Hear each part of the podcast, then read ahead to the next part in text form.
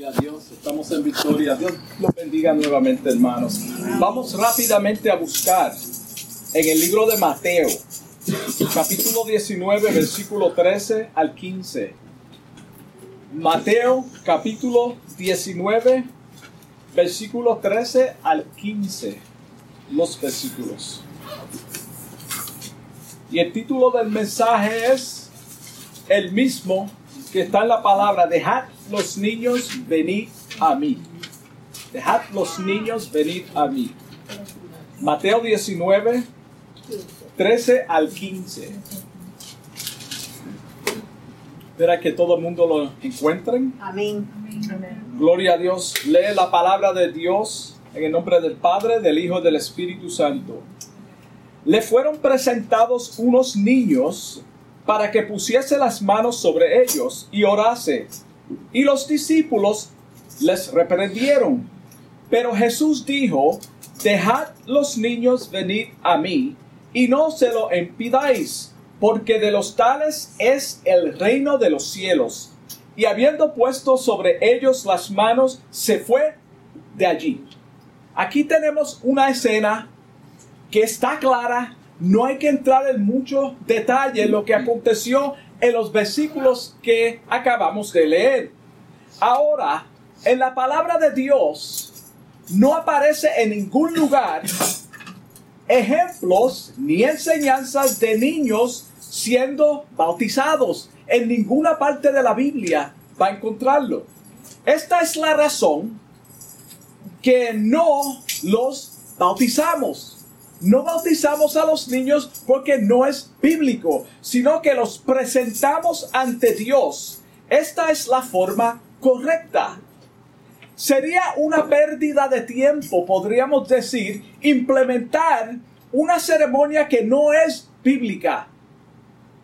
Para que una persona sea llevada a las aguas, primeramente el individuo debe tener conocimiento del bien y del mal y entender que es pecador y necesita un nuevo nacimiento.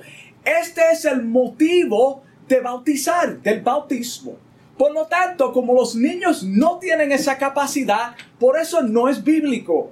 Cuando vamos a las escrituras para ver cómo es que acontece el proceso de salvación, primeramente, este proceso viene a través de oír la palabra de Dios.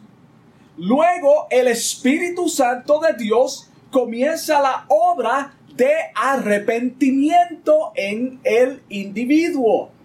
El mismo Espíritu produce en nosotros, en el individuo, fe en Jesucristo para aceptar y entender que es solo o solamente a través de la sangre derramada en la cruz del Calvario que somos salvos. Eso es lo que hace el Espíritu Santo en el individuo para que el individuo luego entienda el proceso de ser bautizado en las aguas. La Biblia dice en Romanos 10, 17, Romanos 10, 17, así que la fe es por el oír y el oír la palabra de Dios. En el libro de Hechos, capítulo 8, versículo 35 al 38, tenemos un ejemplo de un hombre que estaba leyendo las escrituras, un enuco, un enuco. Y ella trajo arrepentimiento a su vida cuando se le explicó claramente la escritura. Él todavía no entendía hasta que se le aclaró a través de Felipe lo que significaba. Dice, entonces Felipe, abriendo su boca y comenzando desde esta escritura, en la fe viene por qué? Por oír la palabra de Dios. ¿Acaso Camila puede entender lo que voy a predicar? Seguro que no. Le anunció el Evangelio de Jesús y yendo por el camino llegaron a cierta agua. Y dijo el eunuco, aquí hay agua. ¿Qué impide que yo sea bautizado? Felipe dijo, si crees de todo corazón, bien puedes. ¿Qué produjo en él? ¿Qué produjo en él el creer y el querer hacer la palabra de Dios que él estaba leyendo, que luego se le explicó? Si bien puedes, y respondió, dijo, creo que Jesucristo es el Hijo de Dios. Creo, sí, certifico que verdaderamente Jesucristo es el Hijo de Dios. Y mandó pasar, parar el carro y descendieron ambos a las aguas y Felipe y el eunuco y él lo bautizó. So ahí fue donde fue bautizado. Ningún niño, te bendiga, recién nacido tiene la capacidad para desarrollar una fe personal en Cristo Jesús porque todavía no entiende las escrituras. Por eso es que no bautizamos a los niños. Cuando el Espíritu Santo comienza su obra en el pecador, el mismo Espíritu se encarga o se encargará que la persona entienda que es pecador y necesitas un nuevo nacimiento. So la persona va a entender a través de la palabra, el Espíritu Santo le trae convicción de que, es pecador, de justicia y de juicio de Dios. Esto es lo que dice Juan 16, 8. Este es el proceso en cuanto a la salvación. Cuando vamos a la historia que leímos en Mateo 19, 13, después que Jesús cumplió su ministerio en Galilea, él se dirigió a Jerusalén y como de costumbre, le siguieron grandes multitudes para recibir sanidades de diversas para recibir sanidades de diversas enfermedades. Entre esta multitud siempre estaban los fariseos. Ellos representaban los religiosos. Esto es lo que representaban los fariseos en aquel tiempo, que se oponían a la obra de Dios o de Jesús donde quiera que Él iba. Ellos siempre estaban en contra de lo que Él enseñaba. Trataban por todos los medios de tentarle y atraparlo en alguna violación de la ley para luego acusarlo ante las autoridades. Esta era su función. Vamos a ver cómo lo podemos atrapar. Este es, esto es precisamente lo que hacen los fariseos modernos de nuestros tiempos para poder acusarnos de, de, algo que hagamos o digamos fuera de la palabra de Dios para luego atacar nuestro carácter. Existen en el día de hoy, esto no ha terminado. Sabemos quiénes somos, son los fariseos modernos. No hay que entrar en muchos detalles para poder señalar lo quiénes son. Sabemos que vinieron a Jesús con la intención maligna de tentarle y le preguntaron, ¿es lícito repudiar a su mujer por cualquier cosa? Esto es los primeros versículos de ese capítulo. Mira cómo le preguntan que si es lícito repudiar a su mujer por cualquier cosa. Hermano, cualquier cosa. Hoy yo no me siento bien, te divorcio. No me gusta cómo quedó la comida, me divorcio. No me gusta cómo me habla. Hermano, estas son realidades que acontecían en aquel tiempo. Dios bendiga a él. Yo no sé, el hermano Don José está señalando a él también. Gloria a Dios. La respuesta que les dio Jesús se encuentra en el versículo 4 en adelante de ese mismo capítulo, cuando ellos le preguntan. Es interesante ver que después del tema del divorcio, les traen o presentan unos niños. Mira, mira la secuencia. Les traen unos niños para que pusiese las manos sobre ellos y orase. Pero los mismos discípulos del Señor reprendieron a los padres por traer estos niños. Trataron de impedir que Jesús los tocara. Decimos los padres, la Biblia no dice que fueron los padres, pero se sobreentiende que un, padre es quien va a traer al niño para que Jesús lo, orara por él. Esto suena como un acto egoísta. Si nos ponemos a pensar, esto suena egoísta. ¿Cómo yo no voy a querer que el Hijo de Dios ore por mi hijo, por este hombre de Dios que haga una oración por mi hijo, por mi hija? Marcos 10, 14 dice que Jesús se indignó por este acto que ellos hicieron. Él se indignó cuando vio a los discípulos tratando de impedir que esos niños vinieran a Él para recibir oración. Lo que hicieron estos padres no era algo fuera de lo normal. Ellos no estaban fuera de lugar cuando hicieron esto. Era la costumbre. Los sacerdotes oraban por los niños y adolescentes en aquel tiempo. Esta era la costumbre. Vemos el ejemplo con Ana y Samuel. Ana y su hijo Samuel. Cuando Samuel nació sabemos que ella lo dedicó a Jehová. ¿Y quién estaba a cargo? El profeta, el, el, el sumo sacerdote, quien oró por este niño. So, esto es una costumbre bíblica. María llevó a su hijo Jesús al templo para dedicarlo a Dios. Mira, mira, mira la secuencia, hermano.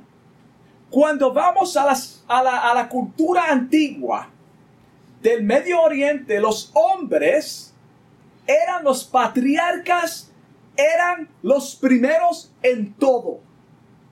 Eran los hombres en todo. Por eso si tú lees el Viejo Testamento y aún el Nuevo, tú encontrarás que Dios le dice, quiero que todos los hombres oren en los lugares públicos. Quiero que los hombres hagan y críen y eduquen a los hijos. Quiere que los hombres sean los ejemplos en las congregaciones. Quiere que los hombres sean los que trabajen.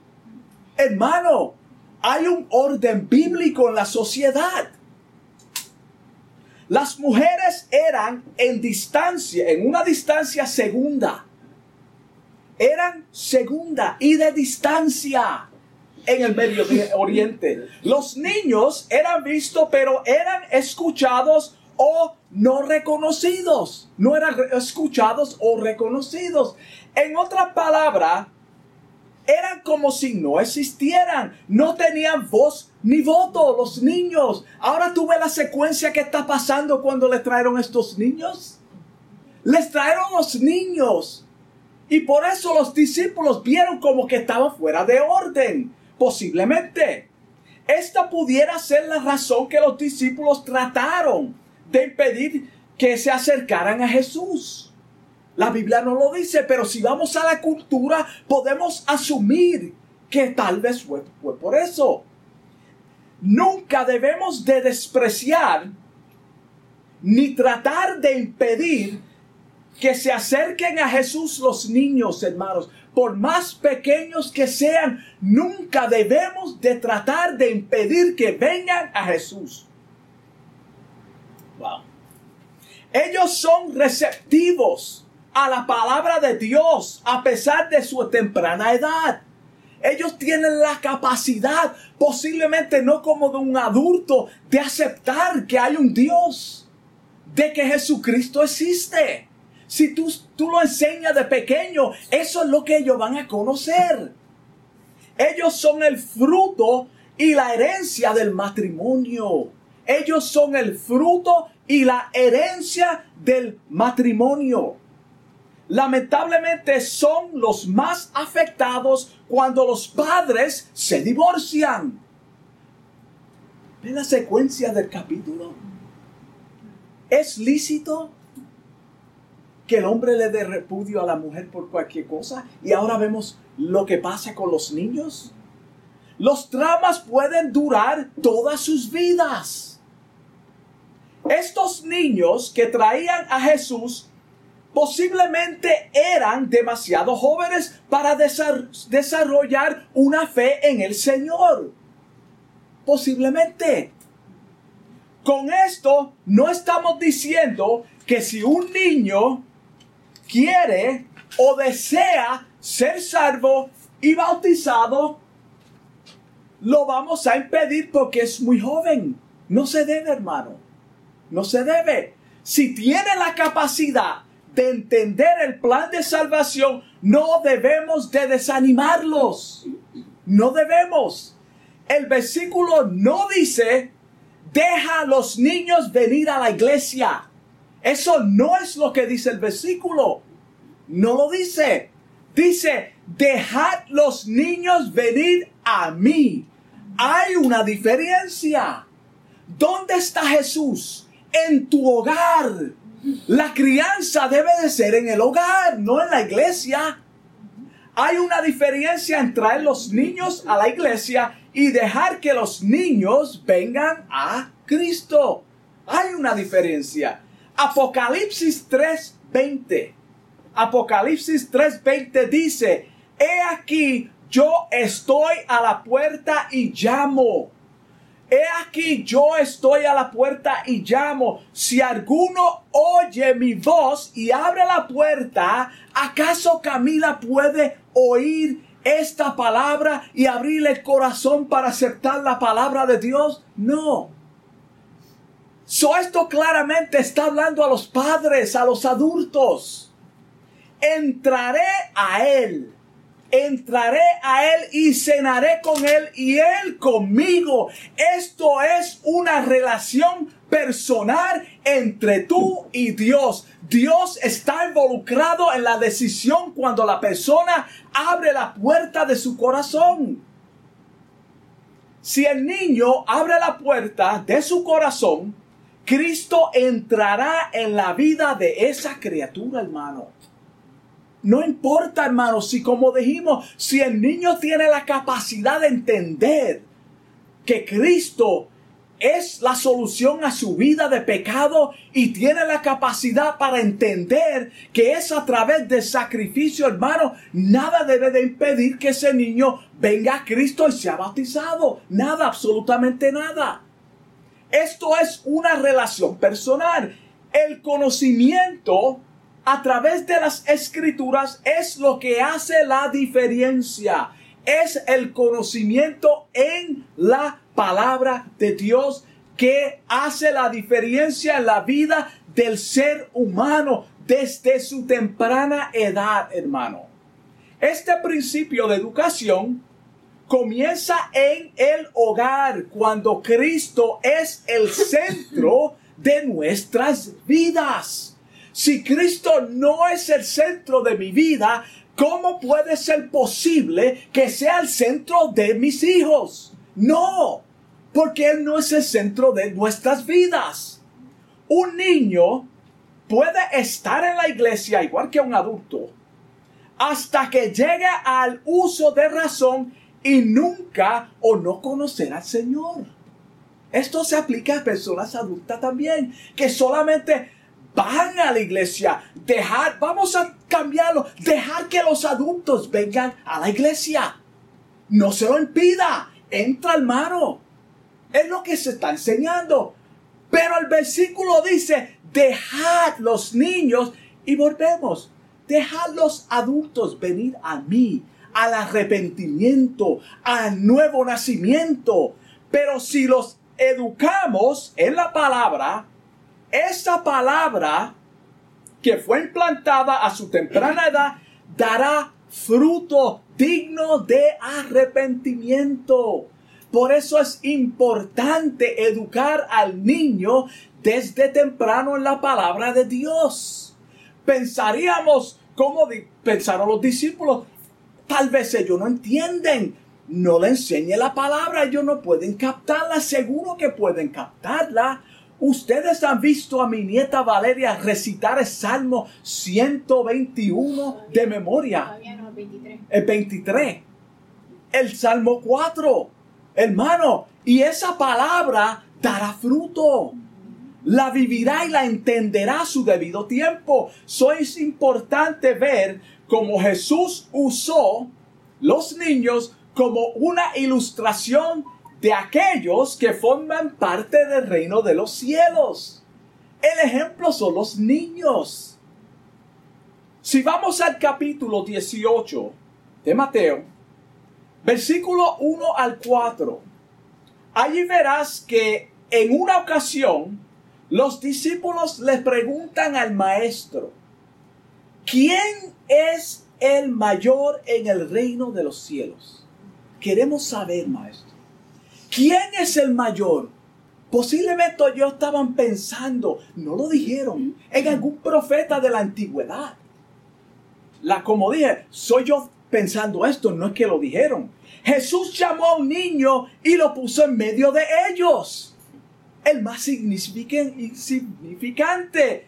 Y les dijo en el versículo 3 de ese mismo capítulo, de cierto, de cierto, te digo, os digo, que si no os volveréis y os hacéis como niños, no entraréis en el reino de los cielos. Tú tienes que ser como un niño. ¿Acaso Jesús está diciendo que regresen a la etapa de infancia y nos comportemos como niños? Eso no es lo que está diciendo el maestro. Imagínate una persona adulta, hermano, comportándose como un niño. Hay una película, entre paréntesis, voy a hacer una pausa, de Pee Wee Herman, que, permiso, que ellos tomaron, creo que fueron unos dulces, los adultos, y todos comenzaron a actuar como niños, se convirtieron en niños, tú veías que las ropas les quedaban, y todos volvieron a ser niños. Este no es el caso, hermano. No estamos hablando de eso. Cuando Jesús dice que ustedes tienen que ser como niños, Jesús no está describiendo, Jesús, perdón, está describiendo la conversión.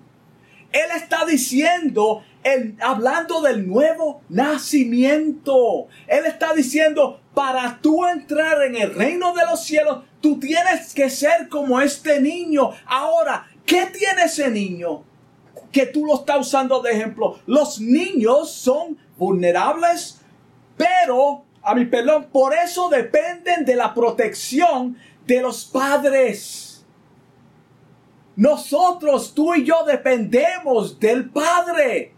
Tú y yo dependemos totalmente del Padre, hermano. Tú y yo nos recostamos y creemos en la providencia de Dios, de que Él va a suplir. Abba Padre, yo tengo la confianza de venir a mi Padre y decirle, yo tengo este problema. ¿Qué voy a hacer? ¿Qué debo de hacer? Ayúdame. Por eso nosotros debemos de ser como niños. La dependencia total del Padre, hermano, es algo especial. Por más chiquito que sea un papá en estatura, ese hijo lo ve como un gigante. Por más flaco que sea su papá, el niño lo ve como el hombre más fuerte del mundo, porque es su papá. Y él me cuida, él me ayuda son débiles. Nosotros somos débiles, hermanos. ¿Cuántas veces nuestra fe flaquea? ¿Cuántas veces decimos no podemos? Sin embargo, ¿dónde vamos? Donde nuestro Padre. Padre, ayúdame. No tengo deseo de reunirme hoy. No tengo deseo de orar. No tengo deseo de leer la Biblia. Tengo deseo de allá ustedes con los problemas que tengan. Hermanos, sí. Porque somos humanos. Hay pensamientos que no son de acuerdo a la voluntad de Dios. Que la persona piensa en un momento, hermano, de coraje. Pero sobre todo son humildes y sinceros. No guardan rencor. Se olvidan se olvidan, tienen una dependencia total en los padres. Ellos no deciden por sí mismos. Los niños no tienen la capacidad de decidir por sí mismos. No pueden. Están bajo tu cuidado. Y tú eres responsable. Tú eres quien escoge los programas que van a ver. Eres, eres tú, son los padres. El niño no puede decir, bueno, hoy yo quiero ver tal programa. Hermano, no, esto no funciona de esa forma. Ellos conocerán el lenguaje que tú les enseñes. Ellos aprenderán el lenguaje que tú les enseñes. También servirán al Dios que tú le presente. Si es que Dios es el centro de tu hogar, de tu vida, si es Dios quien es el centro de tu vida, ellos conocerán al Dios a quien tú les sirves. Por eso, por eso es que la escritura y en la cultura judía era importante, hermano que los padres estuvieran involucrados en la crianza de los hijos. Igual que hoy, le ponemos una computadora, lo abandonamos todo el día, cuando hora de bañarlo, ponerlo a acostar, es la única vez que tienen alguna relación con los padres, hermano. Qué triste. Mira cómo dice Deuteronomio 6, 6 al 7. Deuteronomio 6, 6 al 7 dice, estas palabras que hoy te mando cumplir estarán en tu corazón. Volvemos. Si no están en el corazón de los padres que van a presentar al niño, ¿cómo se le va a presentar la, la palabra a los hijos si ellos no la tienen? Y se les repetirás y se las repetirás a tus hijos. Hermano, por eso yo tengo yo tengo un conflicto con personas que no son creyentes y vienen a las congregaciones a presentar a los hijos, a hacer un, falso pacto con la palabra de Dios y con todo eso se le, se le permite, hermano. Hay que educarlos a ellos. Tú primeramente necesitas ser como niño para tú poder presentar a tu niño. Y hablarás de ellas cuando estés en tu casa y cuando vayas por el camino. ¿Qué impío hace esto, hermano? Ninguno. Y cuando te acuestes y cuando te levantes, hermano, esto es un pacto con Dios. Aquí vemos claramente que la responsabilidad de los padres es educar y dar ejemplo a sus niños para que, para que su corazón y comiencen a caminar en el temor de Jehová. Para que su corazón conozca a Jehová. Proverbios 22.6. Proverbios 22.6 dice, instruye, instruir hermano, no es darle una tableta. Instruir no es prenderle televisión para que vean muñequitos. Instruir es sacar tiempo para explicarle la palabra de Dios o el material que ellos tienen por frente. Instruye al niño en su camino. ¿En qué camino? En el camino de Jehová, en el temor de Dios. Y aun cuando fuere viejo, no se apartará de él. Esto es una promesa, hermano.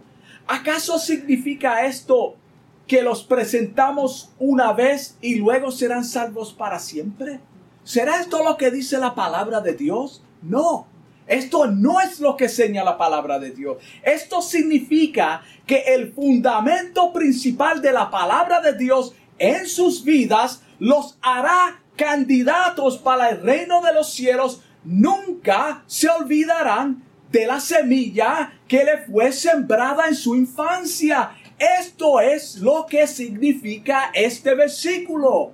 Cuando ese niño vaya creciendo, esa palabra, hermano, va a tener un efecto en sus vidas. Acuérdate que es la palabra de Dios que trae convicción. Wow. El mandato de instruir es siempre en el temor de Jehová. El mandato de instruir es siempre en el temor de Jehová. No solamente la responsabilidad, no es solamente, perdón, la responsabilidad, en muchos casos, de los padres, en este caso, de Christopher Jen. Instruir a Valeria y Camila en el temor de Dios. Ellos no están solos, hermano. Mi esposa y yo, como abuelos, juntamente con nuestra hija Keila, somos responsables somos también responsables y nos comprometemos a instruir estas niñas en el camino del Señor. Tenemos también un papel grande que jugar en la vida de estas niñas, como la de mis hijos. No se, los, no se lo impediremos en ningún momento. Vamos a aportar a la crianza de esta niña que va a ser presentada después del mensaje. So yo juntamente con mi esposa y mi hija nos comprometemos delante de ustedes que vamos a aportar a la crianza de esta niña y de la otra. Esto es lo que significa. Nosotros no vamos a dejar de ser parte de la vida de mi hijo. Eso no termina, hermano. La crianza correcta de los niños comienza con los padres. La enseñanza correcta de los niños comienza con los padres. Y volvemos cuando son creyentes o cuando son padres que tienen el temor de Jehová. Los padres siempre deben de estar involucrados en la vida de los hijos. Ahora, si los padres no son creyentes, ¿cómo van a instruir al niño en el camino de Dios? Como dimos, ¿cómo se cumplirá en ellos lo que dijo Jesús? Dejad los niños venir, a mí y no se lo impidáis. ¿Cómo se va a cumplir en, en ellos si no son cristianos? Los padres inconversos son los primeros que necesitan a Cristo en sus vidas. Hay que ministrar primero a los padres antes de presentar a su, su criatura y decir un chorro de embustes a frente de una congregación. Regresar a la etapa de niño y nacer de nuevo para que luego para que luego, cuando ellos se conviertan, los padres acepten a Jesucristo, nazcan de nuevo, entonces pueden decir, prometo criar a mi hijo en el temor de Jehová. Si no es de esa forma, hermano, están mintiendo. Están mintiendo. No es solo, no es solo una historia linda lo que estamos hablando. Esto no es solamente una historia linda, hermano, que está en la Biblia. Pues vamos a traer al niño como de costumbre y esto es lo que hacen y, Dios lo va a cuidar, hermano. No, no, no funciona de esa forma.